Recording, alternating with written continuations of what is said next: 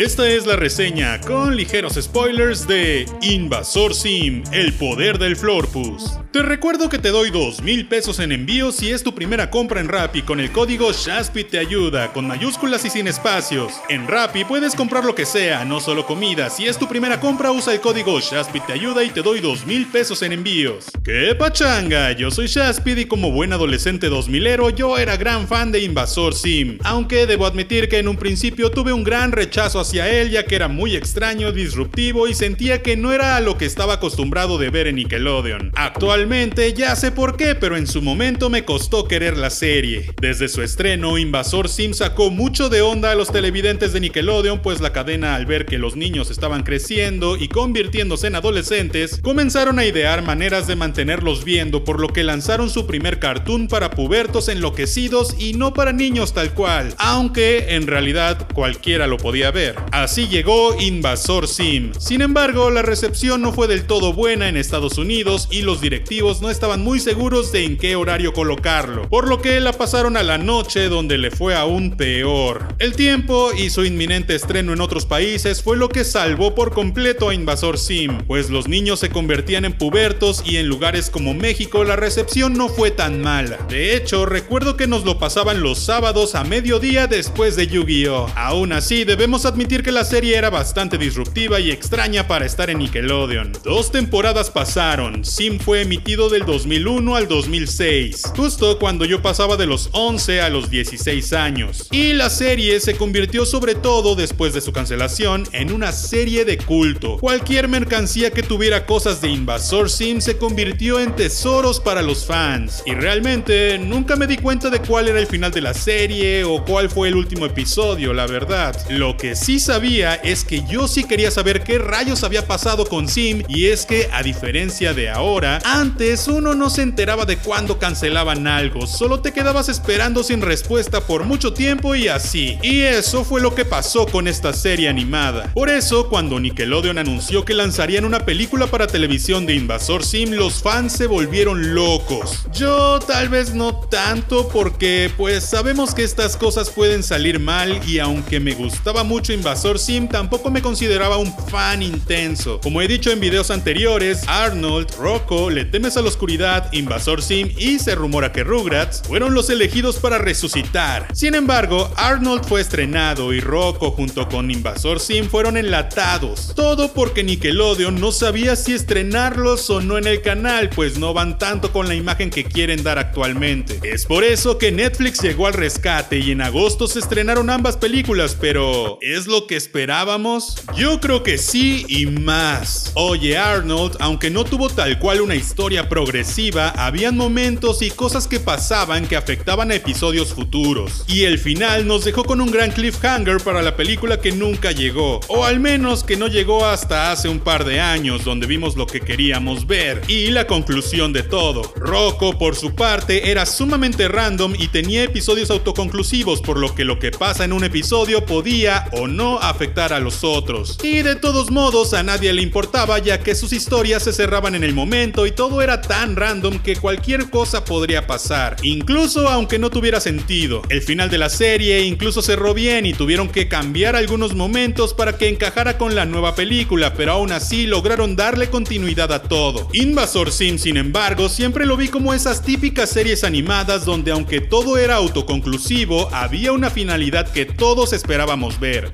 Brandy y el señor Bigotes de Disney, por ejemplo, aunque sabíamos que si ellos salían de la jungla se acababa todo, pues la finalidad de ellos era escapar y siempre quisimos ver eso. En la serie animada de Jumanji, queríamos ver que salieran a salvo del juego. En Phineas y Ferb queríamos ver el final del verano por fin, cosa que afortunadamente sí pudimos ver. En Invasor Sim el objetivo era claro. Sim fue enviado por los altos a conquistar la Tierra. Sí, bueno, fue una misión falsa puesta con engaños para deshacerse de él ya que no lo soportaban, pero al final Sim se la creyó y uno siempre pensaba que era posible que lo lograra a pesar de todas las tonterías que pasaban. Por lo que todos queríamos ver eso, uno siempre pensaba en eso como la conclusión de la serie. Desafortunadamente, en este tipo de series animadas jamás se da una conclusión. O bueno, casi nunca más bien. Los casos en los que sí son contados, casi siempre los creadores esperan tener más y más temporadas por lo que nunca concluyen y cuando los cancelan nos quedamos quedamos sin final. Invasor Sim y el poder del Florpus es una película que a mi manera de ver no solo sirve como continuación de la serie, sino que además sirve como el final de la misma. Si bien no tenemos un final cerrado, creo que esta película pudo bien ser tres episodios finales sin problema.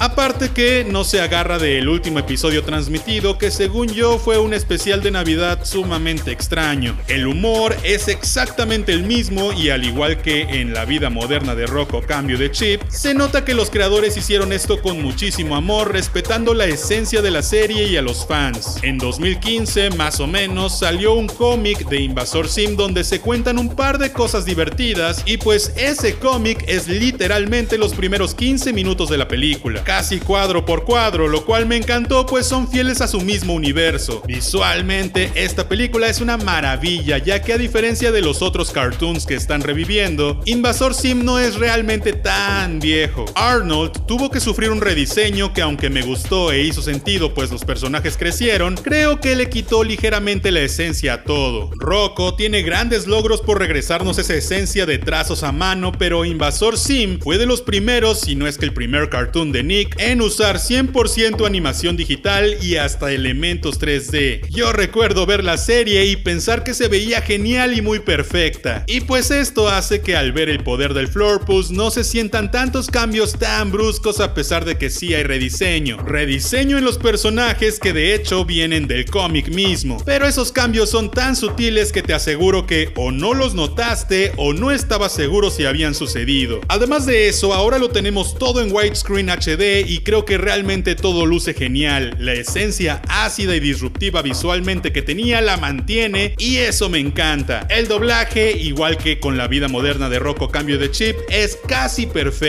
No sé si fue Nickelodeon o Netflix, que casi estoy seguro que fue Netflix, pero el doblaje está casi igual que como lo conocíamos. Y es que ahora se está intentando en serio tener las voces originales, lo cual es sumamente genial. Si algo me encantaba de Invasor Sim eran los humanos, además de nuestros personajes principales, en general los humanos eran mostrados como seres tontos y asquerosos, lo cual puede ser tomado como un mensaje o simplemente como parte del humor. En esta película eso no cambia. Debo admitir que esperaba ver a la maestra, la señorita Beaters, que se movía como serpiente y siempre pensé que también era un extraterrestre pero diferente, pero desafortunadamente ella no aparece, realmente no hace falta en la trama supongo, pero hubiera estado cool verla. La historia es genial y es como dije el final que necesitábamos. Deep tiene como objetivo en su vida detener a Sim, pero este desaparece por mucho tiempo, supongo haciendo alusión al tiempo que literalmente se fue la serie. Entonces Deep se queda esperando en su silla observando hasta que Sim reaparece y conocemos que esto era la fase 1 de su plan. Pero entonces Sim olvida cuál era la fase 2 y se deprime. Eventualmente este descubre que los saltos lo enviaron ahí para deshacerse de él y todo era una mentira. Por lo que Sim cae en una super ultra depresión y esto le da tiempo a Deep para volver a la normalidad y reponerse. Mientras tanto, su padre planea celebrar el Día de la Paz haciendo que todos los niños del mundo se tomen de las manos usando su brazalete. Es ahí donde Sim se recupera y usa el brazalete y el poder de los niños del mundo para transportar el planeta frente al camino de los altos. Pero esto abre un enorme agujero negro, Florpus o algo así, que absorberá todo a su paso. Es aquí donde Deep y su hermana Gas deben buscar a su padre que está en el otro lado del universo para salvar la Tierra. Si bien esta película tiene sus problemas y momentos que creo que quizás no deberían haber estado, y me hace pensar que Sim se deprimió más fácil de lo que esperaba, en general todo está muy genial, simplemente amé todo, además pudimos ver todo lo que queríamos. Vimos a Sim enterarse de todo, lo vimos ganar, lo vimos ser malvado, algo que siempre admiré de él es que a pesar de todo, no se detiene en sus convicciones. Gear sigue siendo tan divertido como siempre, la hermana de Deep Gas tiene mucho más relevancia en la trama y es más tridimensional en el sentido de que ya no es solo seria y enojada. Vimos a Deep ganar y al planeta Tierra ganar de cierta manera, supongo. Y además hay momentos en los que se juega con distintos tipos de animación, cosa que ya hemos visto en otras series, pero es divertido de ver. El inicio de la peli es épico al estilo anime, vemos al padre de Deep y Gas ser muy buen padre por primera vez y normal por unos momentos. Todo fluye súper bien, tiene un ritmazo, o sea, bueno, yo estoy muy muy feliz con estos regresos de Nickelodeon y simplemente amé el poder del Florpus. Pero bueno, cuéntame, ¿qué te te pareció Invasor Sim y el poder del Florpus? ¿Te gustó? No olvides decirme qué onda en mis redes sociales como Instagram o Twitter. Yo soy Shaspit. Gracias por escuchar esto en Spotify o en algún gestor de podcast. Recuerda que puedes pasar al canal de YouTube a suscribirte o a dejar un bonito comentario y nos escuchamos la próxima vez.